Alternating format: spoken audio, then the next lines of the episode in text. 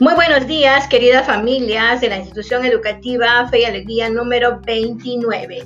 El día de hoy nuevamente les voy a brindar algunas indicaciones de Aprendo en casa para que puedan desarrollar las actividades con mis queridos estudiantes.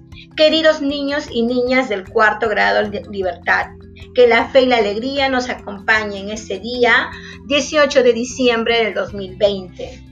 Y la actividad de hoy es nuestros sueños como medio de expresión al bicentenario. La meta a desarrollar es proponer acciones junto a tu familia para lograr el sueño del país que queremos al conmemorar y celebrar nuestro bicentenario.